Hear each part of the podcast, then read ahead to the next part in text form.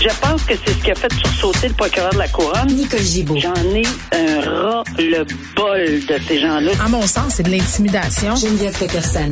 C'est sauve en marchette, on aura le temps de le rattraper. La rencontre. Ouais, mais toi, comme juge, est-ce que c'est le juge qui décide ça? Com- Comment ça marche? Oui, oui, oui, oui, oui, oui, oui, oui. C'est le juge. La rencontre Gibault-Peterson. Salut, Nicole. Bonjour, Geneviève. Bon, une décision très, très importante de la part de la Cour suprême du Canada qui a annulé la disposition permettant le cumul des peines par bloc de 25 ans. On parle bien évidemment du dossier d'Alexandre Bissonnette. Oui, une décision fort attendue. Pourquoi? Parce que cette euh, position du Code criminel euh, qui est applicable, parce que le Code criminel, c'est c'est applicable partout au Canada, donc euh, et ça avait fait couler beaucoup d'encre. Il y a plusieurs décisions qui ont été rendues pour des meurtres multiples, malheureusement, Mm. à travers les années.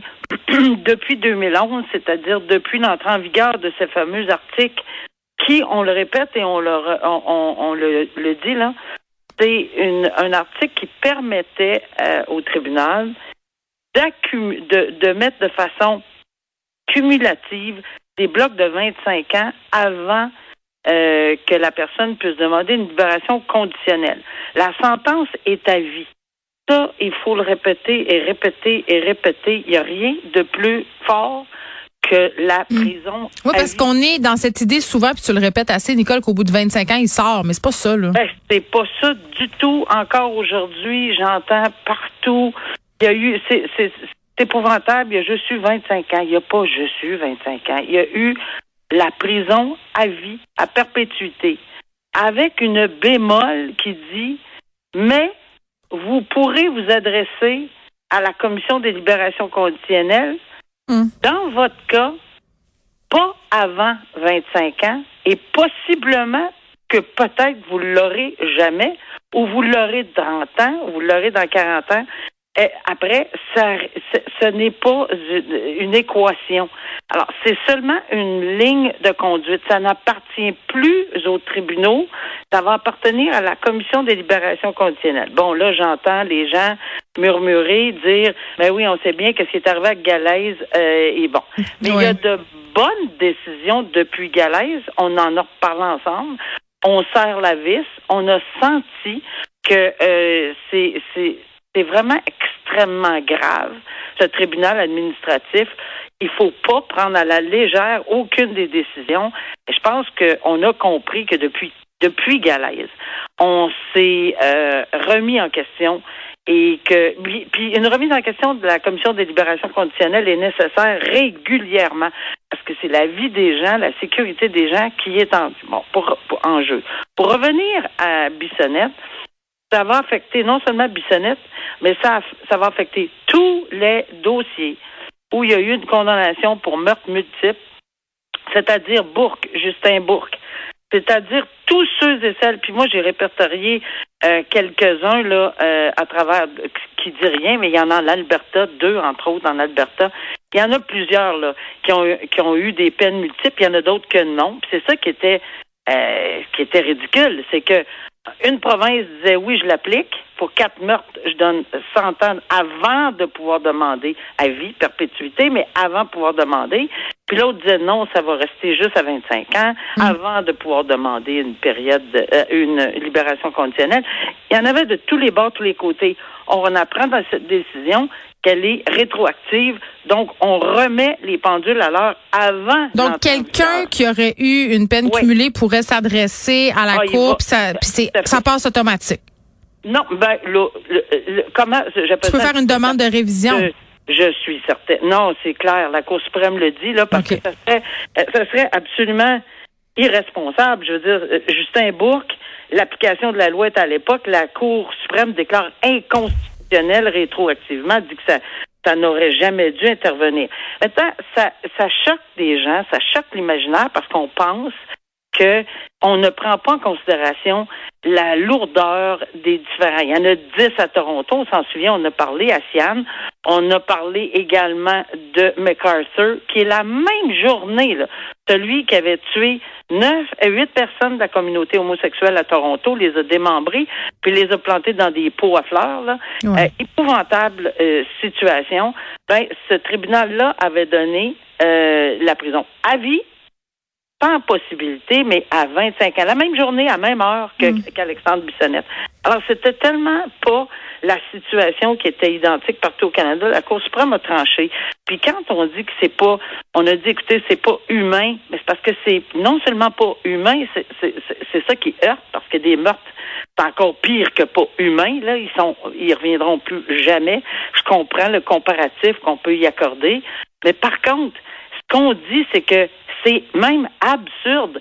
Ça pourrait même dénigrer le, le système judiciaire de dire bon, ben regardez, je vous condamne à vie, à vie, perpétuité, puis si vous êtes un bon garçon ou une bonne dame, vous pourrez vous adresser aux libérations conditionnelles, mais dans 200 ans, dans le cas d'Assiane, dans 150 ans, dans le cas d'un autre.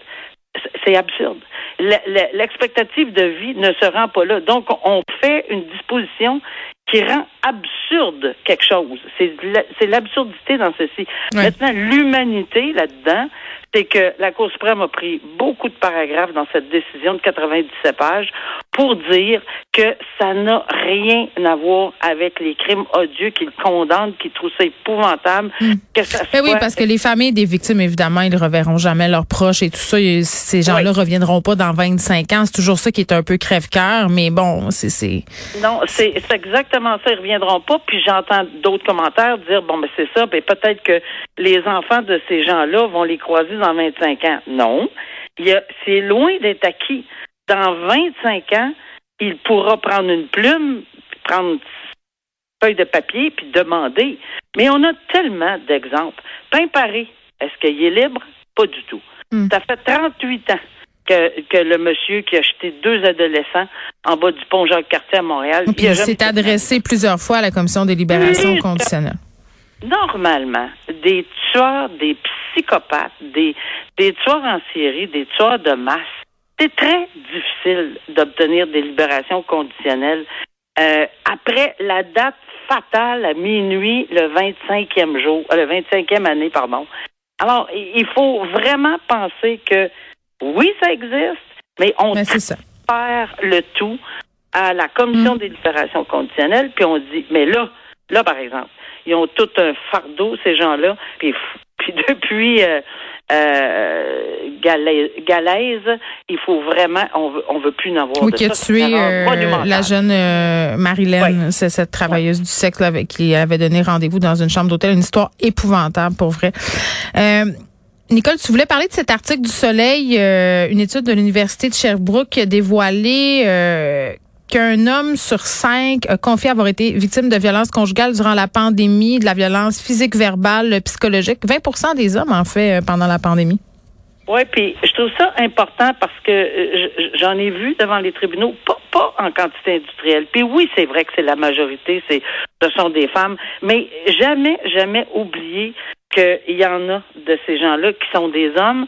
Et oui, ça existe, puis je trouvais ça intéressant et important de le souligner parce qu'ils ont beaucoup, au- autant besoin d'aide, parce que comment pour- comment expliquer le genre là quand on est victime d'une violence inouïe psychologique, physique et autres, ben ça, ça devrait pas être un accusé femme ou homme.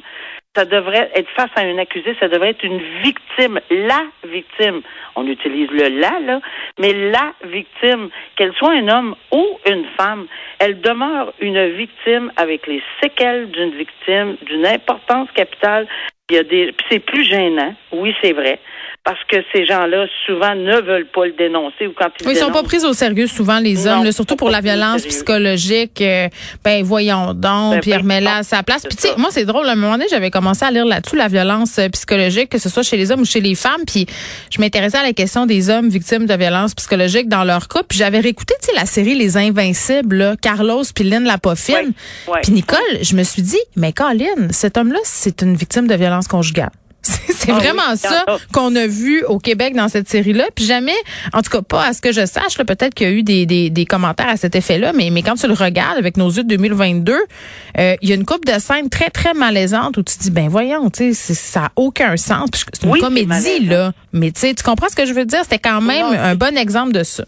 Oui, très, très malaisant. Puis je suis contente qu'on en parle, puis qu'on en ait parlé dans, dans, dans cet article-là, parce qu'il faut le réaliser, puis il faut le prendre au sérieux. Oui, puis c'est deux peut- sujets, hein, la, euh, la violence conjugale faite aux hommes et, et faite aux femmes. Puis c'est, c'est à chaque fois qu'on parle de violence conjugale faite aux femmes, t'as tout le temps des gars qui viennent écrire en dessous. Oui, mais il y en a faites aux hommes aussi. Oui, oui, mais c'est pas parce que tu parles d'une violence conjugale envers un que l'autre n'existe pas. là. C'est deux choses Exactement. séparées.